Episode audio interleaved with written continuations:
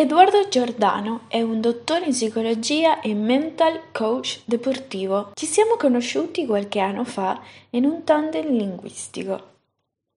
Gli piace viaggiare da solo e anche con gli amici e gli piace incontrare persone nuove e parlare lingue diverse dalla sua. Quando ci siamo organizzati per fare il podcast, gli avevo chiesto: Allora, come facciamo? Spagnolo oppure italiano? Poi ci ho pensato che lui era la persona importante, quindi entrambe abbiamo deciso di farlo in italiano, anche se lui è bravissimo parlando lo spagnolo. Ciao Edoardo, benvenuto, grazie per la tua partecipazione qua nel mio podcast. Vado diretto al grano. Questo è un podcast un po' diverso perché è la prima volta che lo faccio in italiano, quindi sono un po' nervosa. tu mi puoi aiutare un po' così andiamo avanti. Allora, noi sappiamo, tutti sappiamo la situazione che, che c'è adesso nel mondo. C'è la quarantena che ha iniziato a, diciamo, stiamo vivendo le conseguenze psicologiche di un, un isolamento. Cosa possiamo fare adesso che inizia la fase 2 in Italia? Sono diciamo, eh, gli effetti psicologici, psicologici dell'isolamento ed adesso che dobbiamo uscire, ma, ma non tutto sarà aperto, diciamo, non è un subito possiamo uscire. Sì, eh, adesso il nuovo decreto ha detto che noi possiamo uscire di casa soltanto per andare a visitare i nostri parenti o mm-hmm. anche i partner o fidanzati, fidanzate, se non, sono, se non vivono con noi. Questo è il termine congiunto che hanno usato, andare a visitare i propri congiunti e il governo lo ha esteso non solo ai parenti ma anche appunto ai fidanzati e alle fidanzate perché eh, penso che sia un modo per rendere meno pesante eh, la, la il prolungamento della quarantena, perché alla fine hanno prolungato la quarantena, noi non possiamo uscire okay. per fare feste sì. o per andare al parco a divertirci, non ancora. E questo come, come affetta, diciamo, a livello psicologico eh, dopo quando riparte? Perché sappiamo che quando inizierà tutto di nuovo non, non, non sarà uguale, ok? Quindi cosa consiglia eh, al, quando iniziamo questa nu- nuova vita, però per tutti, no? Sì, allora, innanzitutto abbiamo visto come sia ricerche passate sia ricerche fatte in queste settimane dal punto di vista psicologico ci siano stati degli effetti abbastanza importanti, soprattutto per quanto riguarda la gestione delle emozioni delle persone, quindi sentimenti di rabbia, di frustrazione, ansia, paura e anche confusione eh, sono stati provati da tutti, da chiunque in quarantena. Eh, uscire potrebbe essere anche una sorta di trauma per le persone. Perché questo? Perché noi abbiamo eh, ho sviluppato una serie di, di, di, caratteristiche psicologiche che servono ad adattarci alla situazione. E uscire non sarà più la stessa cosa. Non sarà più la stessa cosa perché sarà un mondo diverso in cui dovremmo stare distanti tra noi, dovremmo stare molto più attenti in qualsiasi posto in cui andiamo all'igiene a non, non stare troppo vicini ad altre persone. Questo potrebbe causare ulteriore ansia e ulteriore smarrimento, senso di smarrimento nelle persone. Anche un po' di paranoia può essere, no? La gente che è un po' estremista. La paranoia è un tratto molto comune in questo periodo perché ci sono tante informazioni confuse e noi non le riusciamo a gestire perché nemmeno gli esperti sono sicuri su alcuni aspetti di questo, di questo virus e del contagio di conseguenza eh, le persone tendono a informarsi da sole anche da fonti non attendibili e questo porta a sviluppare anche senso di, di, di paranoia per, un, per, qualsiasi cosa, anche solo non voler aprire a, a, alla persona che ti sta consegnando la spesa perché ha paura e, sì. Sì, e crea proprio un, una differenza nelle relazioni tra le persone. Questo sicuramente cambierà e sarà la cosa più evidente dopo la fine della quarantena. Sì, sì, ho vissuto io anche un momento in cui, ok, questo mi porta alla stessa, come faccio, che devo fare, quindi per quello te lo chiedevo, no? Perché magari adesso pensiamo diverso, quindi per quello sarà un'altra storia. Allora, tu che sei italiano e che ovviamente conosci tutte le regole, eh, come, come me che sono straniera, che non conosco niente, come, come questo è, come è la conseguenza di questo eh, a livello politico e economico nel paese, nell'Italia? Eh, dal punto di vista economico siamo di fronte a una, a una grande crisi, cioè siamo all'inizio di una crisi economica che colpirà praticamente tutti, che sta già colpendo e colpirà sì. tutti. E lì ovviamente le analisi le lascio a, a chi è del settore dell'economia e della finanza. Eh, quello che mm-hmm. penso è che sicuramente ci sarà una grande, grandi problemi dal punto di vista psicologico proprio legati alla perdita del lavoro, alla perdita di soldi, all'impossibilità magari di andare in vacanza perché siamo stati già siamo, abbiamo già usato magari le ferie per lavorare sì. eh, in questo periodo e di conseguenza magari si lavorerà tutta l'estate. Poi c'è la questione dello smart working eh, che sarà mm-hmm. usato moltissimo in questi mesi. E questo dal punto di vista economico eh, sarà un bel dramma. Infatti la politica, il governo sta cercando di parlare con l'Europa proprio per avere dei, degli aiuti da questo punto di vista, degli aiuti economici. E bisogna lasciarli lavorare più che altro perché per ora si sono mossi abbastanza bene in Italia. E il problema è che essendo un paese tra i più poveri in Europa, nell'Unione Europea, eh, quello che ha più bisogno di aiuti, insieme probabilmente alla Spagna e alla Grecia, ci sarà da fare tante trattative, quello sì, però le persone comuni devono solo affidarsi al governo e aspettare, sperare che, vada, che vadano bene le trattative, insomma. Sarà difficile adesso, diciamo, chi ha perso lavoro e riuscire a trovare un altro, mm, questo sarà tutto un casino, veramente. Parliamo di una cosa che sono stata curiosa e che tu hai segnato nel tuo, nel tuo social media, che era la psicologia di complottismo. Non so se si dice così, se è corretto, se no correggimi. Parlami un po' di quello, che sono curiosa. Praticamente in questo periodo abbiamo visto, come dicevo prima, anche un cir- una circolazione eh, di, di, notizie di ogni tipo provenienti da qualsiasi fonte di informazione. E questo non è un bene. Per quanto internet sia libero rispetto ai giornali e telegiornali, eh, e anche proprio perché è libero permette a chiunque di, di dire qualsiasi informazione di conseguenza un periodo come questo in cui le persone sono più fragili mentalmente, in cui sono, eh, hanno bisogno di sicurezza, il bisogno primario mm-hmm. di sicurezza, della certezza dell'informazione degli eventi, cioè la causa, qual è la causa e qual è eh, la possibile evoluzione e la fine magari di, di, questa, di questa epidemia, hanno portato le persone a informarsi da sole e quindi a credere a qualsiasi tipo di, di, di complotto, di cospirazione, perché pur, purtroppo il, proprio il bisogno della certezza ci porta a eh, cercare una fonte, una causa che sia magari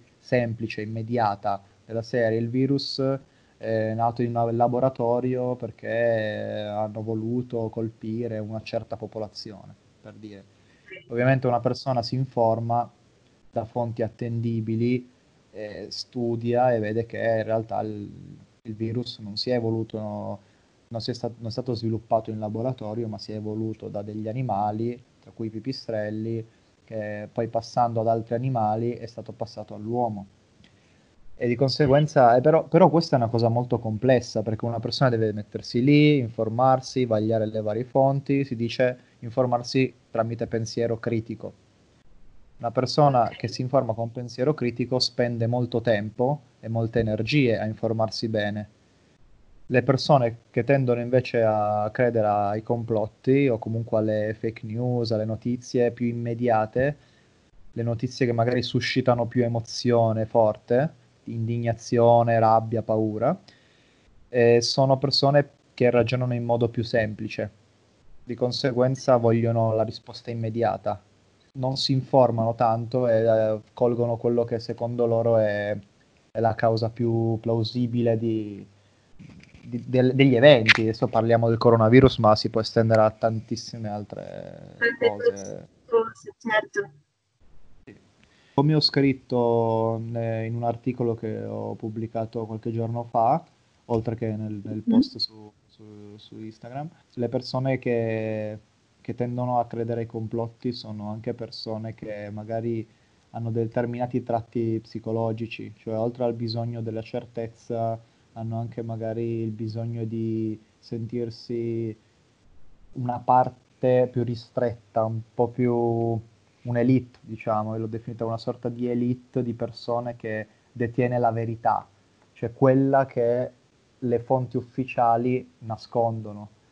Eh, questo rientra nel tratti del narcisismo, cioè la persona che crede al complotto vuole essere parte di quel gruppo di persone che non crede alle fonti ufficiali, perché le fonti ufficiali fanno parte del ah, sistema, ah, sì. di quelli che ci governano dall'alto e che vogliono manipolare la nostra mente.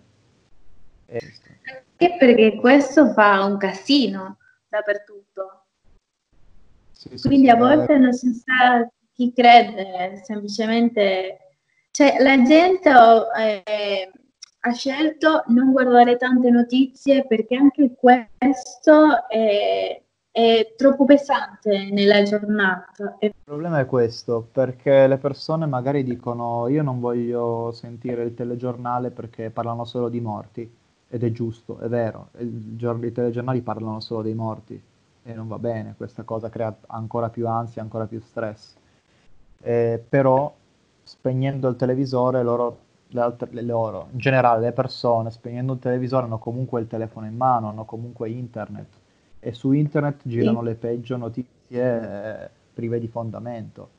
Probabilmente non ci hanno insegnato abbastanza, e parlo della scuola italiana, non ci hanno insegnato abbastanza a informarci nel modo corretto, a confrontare le fonti, a considerare eh, le, il parere degli esperti superiore al parere di magari giornalisti sul, sul web o persone che fanno video eh, parlando di eh, vaccini che fanno male, eh, la, la medicina che esiste al Giappone, per esempio. Eh, esatto, l'Avigan che sarebbe la medicina che ci cura.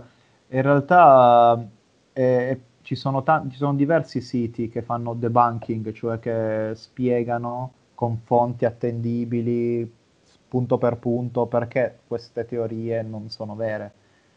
Purtroppo la incertezza di questo momento, anche da parte degli esperti, perché è un caso nuovo che nessuno ha mai visto nel, nella storia. Purtroppo ha causato anche incertezza e ha dato eh, manforte, aiuto eh, alle persone che diffondono notizie false. Quello che si può fare in questo momento è o, o, o ti prendi il tempo per informarti bene, per capire quali sono le fonti attendibili e quali no, oppure ti, ti, devi rilassare e proprio ti sconnetti da qualsiasi cosa senza stare lì a crearti pensieri in mente, perché tanto tutti i pensieri che una persona si crea in questo periodo sono negativi.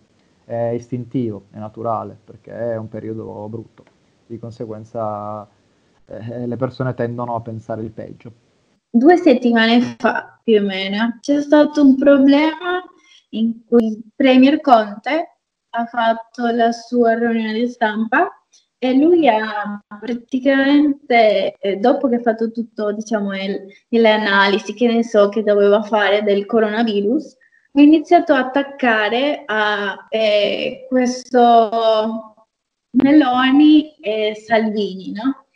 Sì. È stato un po' fuori di, di, contesto, non so come si dice in italiano, no? Però non era coerente quello che diceva con questo altro. Però poi è stata una situazione diversa che alla sera eh, il giornalista del telegiornale 7 ha detto praticamente tipo attaccato subito al, al Premier Conte. Caso, essendo io una giornalista e non mi piace quello che ha detto Conte, però io se, se sono lì non devo fare un'opinione perché il mio lavoro è solo, è solo, informare quello che ha detto lui, no? Quindi in questo caso ho fatto un sacco di, di casino dappertutto. Come possiamo affrontare quelle cose qua? Essendo io una giornalista che magari vuole fare bene il suo lavoro, però c'è anche il sentimentalismo, non so come si dice, però, cioè, perché in, queste, in questo periodo siamo tutti stressati per, per tantissime cose, no? Però come possiamo fare in quel caso lì? Eh, il discorso è che purtroppo l'oggettività pura non esiste, perché appunto i giornalisti, i giornalisti come hai detto tu, dovrebbe, dovrebbe ma non, non può, perché i giornalisti come hai detto tu sono persone e al di là dello stress del momento, comunque ognuno si crea una sua opinione. Il grande problema del giornalismo italiano, secondo me, in, negli ultimi tanti anni, negli ultimi almeno vent'anni, è stata che in molti hanno cercato di appoggiare delle parti politiche per fare carriera, per avere dei vantaggi lavorativi, anche solo appunto per, per soldi. E questo ha portato a una non solo in Italia succede. Eh, ma immagino, immagino. Io parlo dell'Italia perché seguo molto il giornalismo italiano, anche soprattutto quello politico, mi informo tanto su, su questo e si nota, si nota la differenza tra persone che cercano di dare informazioni e persone che cercano di, di appoggiare una certa parte politica. E come fare? Beh, semplicemente per lo stesso motivo che dicevo prima, eh, informarsi da più fonti e cercare di dare un'informazione più ampia possibile, che comprenda diverse fonti e diverse opinioni. Eh, si può dare la propria opinione come giornalista, assolutamente. Il problema è andare ad attaccare direttamente quello che quello che fa o dice eh, un politico che anche in quel momento comunque sta facendo una cosa molto complessa, cioè gestire una situazione di emergenza globale, una pandemia, però sì. ovviamente a livello del suo paese. Quello che hai detto tu, secondo me, eh, il, quel giornalista lì, eh, che so chi è ed è, ed è anche molto bravo, eh, ha, avuto, ha, voluto dare una sua opinione della sua idea di, di, di, giornalismo, di politica, di comunicazione. In realtà io studiando anche la psicologia della comunicazione posso dire che Conte in quel discorso ha fatto bene da parte sua, da parte sua ovviamente, eh, attaccare delle persone che in quel momento stavano, che in realtà anche adesso lo fanno, stavano criticando sì. eh, il governo non solo eh, come con critiche su ciò che faceva, ma anche con delle accuse false, cioè cose che non sono state fatte. E siccome il eh, Premier Conte si trova in una situazione in cui deve contrattare con altri paesi e con l'Unione Europea per avere dei fondi, avere dei politici che parlano eh, criticando anche le, l'Unione Europea o, o, dicendo cose false, rende più difficoltoso fare trattative, le trattative da parte del governo italiano. È un, è un mm-hmm. momento in cui non si possono avere delle falle, cioè dei buchi, delle, de, de, de, delle pecche, dei difetti, se vogliamo, dal punto di vista della coesione, perché ok che adesso Salvini e Meloni non sono nel governo, ma da fuori non, non, non, c'è questo collegamento. Da fuori vedono solo il politico italiano che accusa l'Unione Europea, accusa la Germania, accusa la Francia, accusa tutti.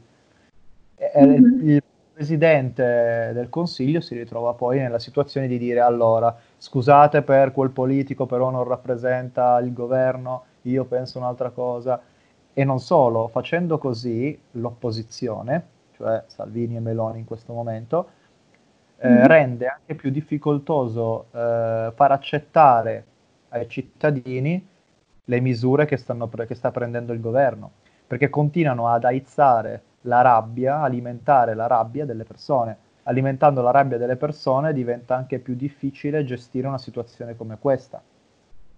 Di conseguenza, secondo me, secondo me, dal punto di vista comunicativo ha fatto bene.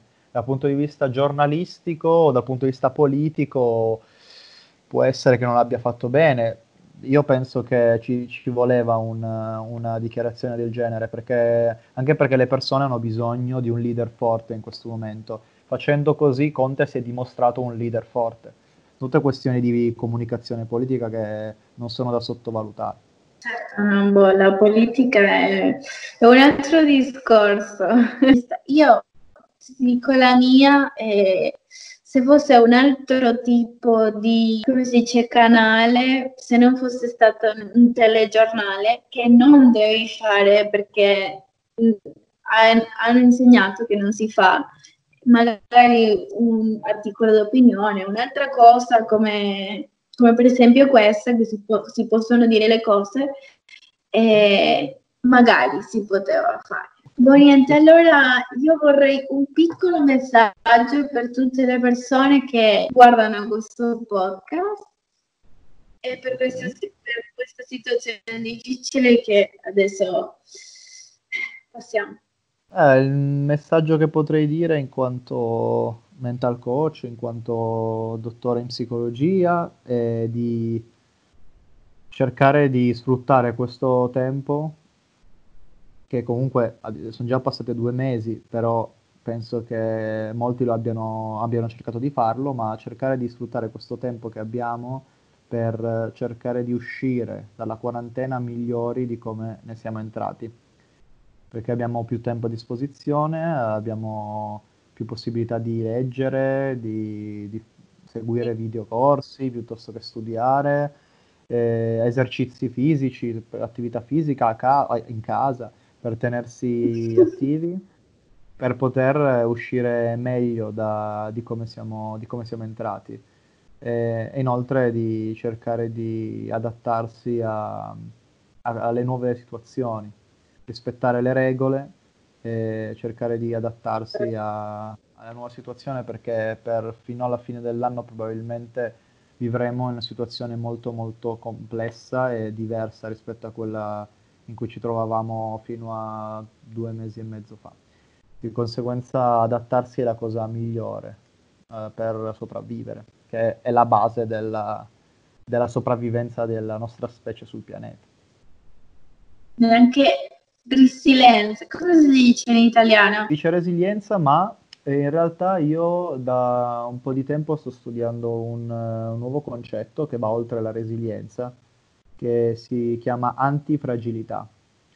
Non voglio stare a fare discorsi lunghi, ma l'antifragilità è il saper migliorare nei momenti critici, quello che dicevo prima. Cioè, mentre la resilienza è subire un trauma, vivere un momento critico e riuscire a resistere, ma ri- mhm. rimanere come prima, quindi subire l'urto, subire il trauma e rimanere come prima, senza aver subito grossi danni. L'antifragilità invece permette di prendere il periodo critico e trasformarlo in un miglioramento. Questa è la differenza tra i due concetti. Secondo me questo è un periodo in cui si può benissimo applicare l'antifragilità. Ti ringrazio veramente per il tuo tempo, per essere parte del mio piccolo progetto e niente, ci vediamo presto. ciao ciao.